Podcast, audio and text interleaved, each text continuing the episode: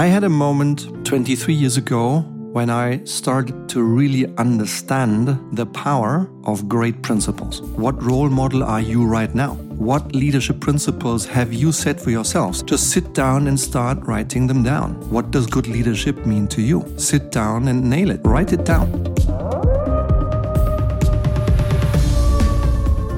Hello, good morning, good afternoon, good evening, dear Lightwolf, and welcome to a new episode of the Lightwolf podcast great that you're investing some of your time again to be around here with the Lightwolf community.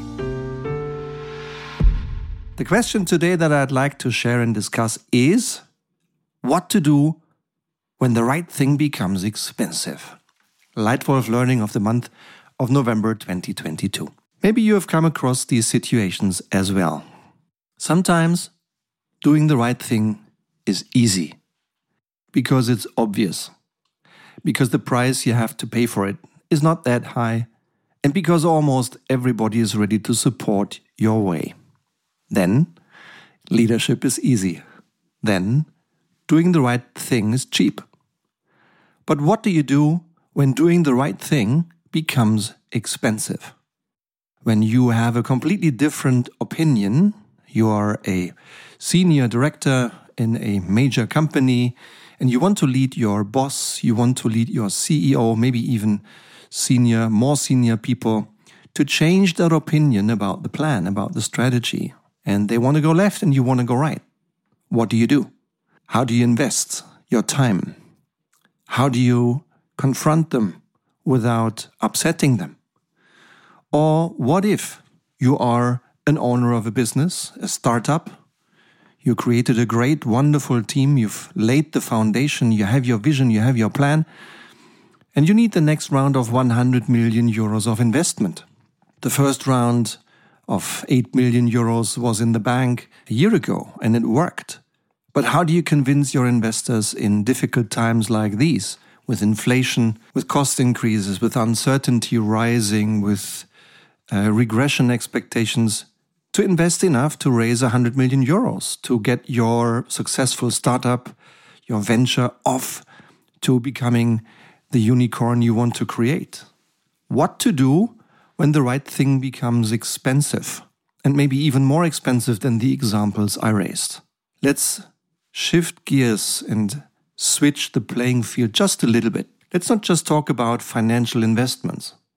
Let's talk about things when also humans are involved and subjective, complex topics as human rights in the current World Cup.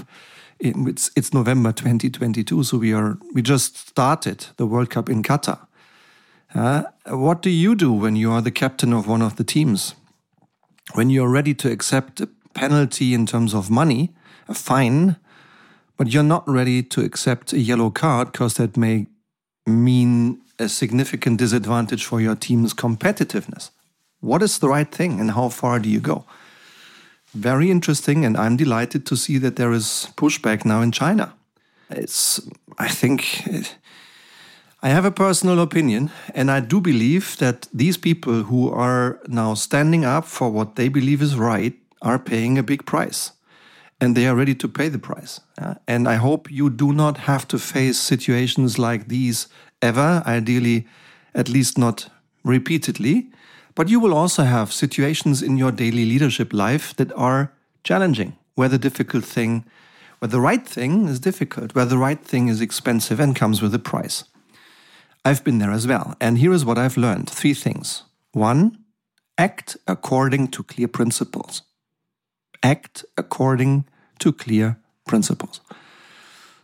I had a moment 23 years ago when I started to really understand the power of great principles.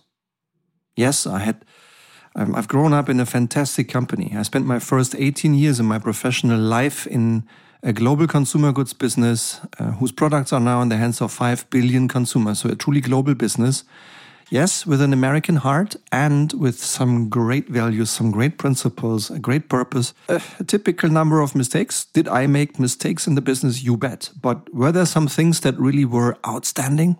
Absolutely yes. And one of the things in that company is that it has clear principles. It always had a clear view on what is right. It always had a clear view on what role model of leadership, what role model of humanity, what role model of business was expected and was nurtured. So, what is right to you? What role model are you right now? What leadership principles have you set for yourselves? And I do believe, looking back at my own experience and career, there is two options. Either you don't have any yet, then don't worry. Just sit down and start writing them down. What does good leadership mean to you? Sit down and nail it. Write it down. And if you'd like any further input, then you may want to listen to another Lightwolf podcast. In April 2018, I published one called Lead Successfully with Leadership Guidelines. Maybe you want to invest a few minutes and listen to more input to inform your own so that you can also start acting according to clear principles. Tip number two do the right thing. Do the right thing. There are many ways to define leadership short ones in just two words, long ones in an essay. Everyone does it a different way. I found mine. In my view, people around you, your boss, your investors, your stakeholders, your shareholders, your employees, your peers, you name them, all the people around you who have a stake in your company expect three things from you. They want orientation, motivation, and connection. And they want to feel connected. And below that, in my experience, there is eight things people want. People need eight leadership competencies, all the way from clarity to consistency. The question is, what role does sympathy play? Is it important to be liked? Or is it more important to be respected? In my leadership principles, there is no place for sympathy or liking. Although I admit, I admit it's not that easy because the four bosses I've had who I deem to be the strongest ones, I had 16 bosses in my career, 16 line managers. They also happen, three of the four, I also happen to like a lot. One of them I would say I, I like, but I respect for first and foremost.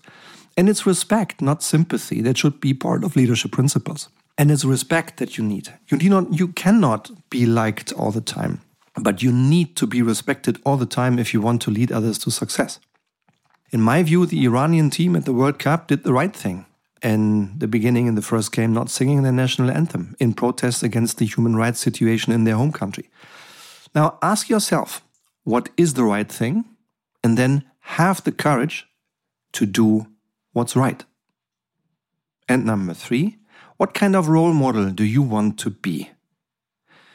In our leadership practice, we are often invited to support companies through leadership transformations to really nail first and listen first and understand first what is the current leadership culture? How is leadership perceived right now by those being led in your organization? We try to nail it, understand it, define it, describe it, and then assess it. What works in the way leadership is executed right now, and what needs to be evolved? And then we define the target, the goals of a leadership transformation, adjusted to exactly this company in exactly this very moment. And then we apply four pillars of a transformation standards and role models, an honest why for the change, targeted development on and off the job, and four, consistency. Consistency coming from data and measures rather than from gossip and opinions. If you're interested to talk about a starting point, an opportunity how to transform your company and the leadership culture in your company to the one you want, please contact me and let's have a chat. So, this conversation leads to the third point I'd like to share with you all about what to do when the right thing becomes expensive. What kind of role model do you want to be? And that's also the question of the month of November. Leitwolf, question of the month. What kind of role model do you want to be? By the way, If you like the way I'm sharing my experience here, if you enjoy this Lightwolf podcast, I would like to ask you for a little favor. Please take your smartphone right now, have a look at your podcast app, click on the star rating to help visibility of this podcast, and leave a one sentence feedback so I can learn from what you write back to us. What works well in this podcast? What can be improved? And what, if any, question is really costing, keeping you up at night and is so far not answered in this Lightwolf podcast? Share it with me. Share it with me, because maybe your question becomes a title of one of the next Lightwolf podcasts. And if you'd like to learn with me, together with me, for an entire year, if you would like access to all my best knowledge, to all my best tools, and if you'd like to apply them and share with me and discuss with me the learning you make after having applied all my experience in your daily lives six times a year in a live coaching with all members of the Lightwolf Academy, then by all means feel invited to have a look at our Lightwolf Academy offer here in the show notes or on our website. The community is growing very fast. I'm very happy. And I would be so happy to also welcome you soon in the Lightwolf Academy. So that's it for today. I hope you've enjoyed this podcast. The three things I suggest thinking about when doing the right thing becomes expensive are one, act according to clear principles, two, do the right thing, and three, what kind of role model do you want to be? I hope this was valuable to you. I thank you for your time. I wish you a great day and a great week. And I already now can't wait to welcome you again here in the Lightwolf podcast. Thank you. Your Stefan.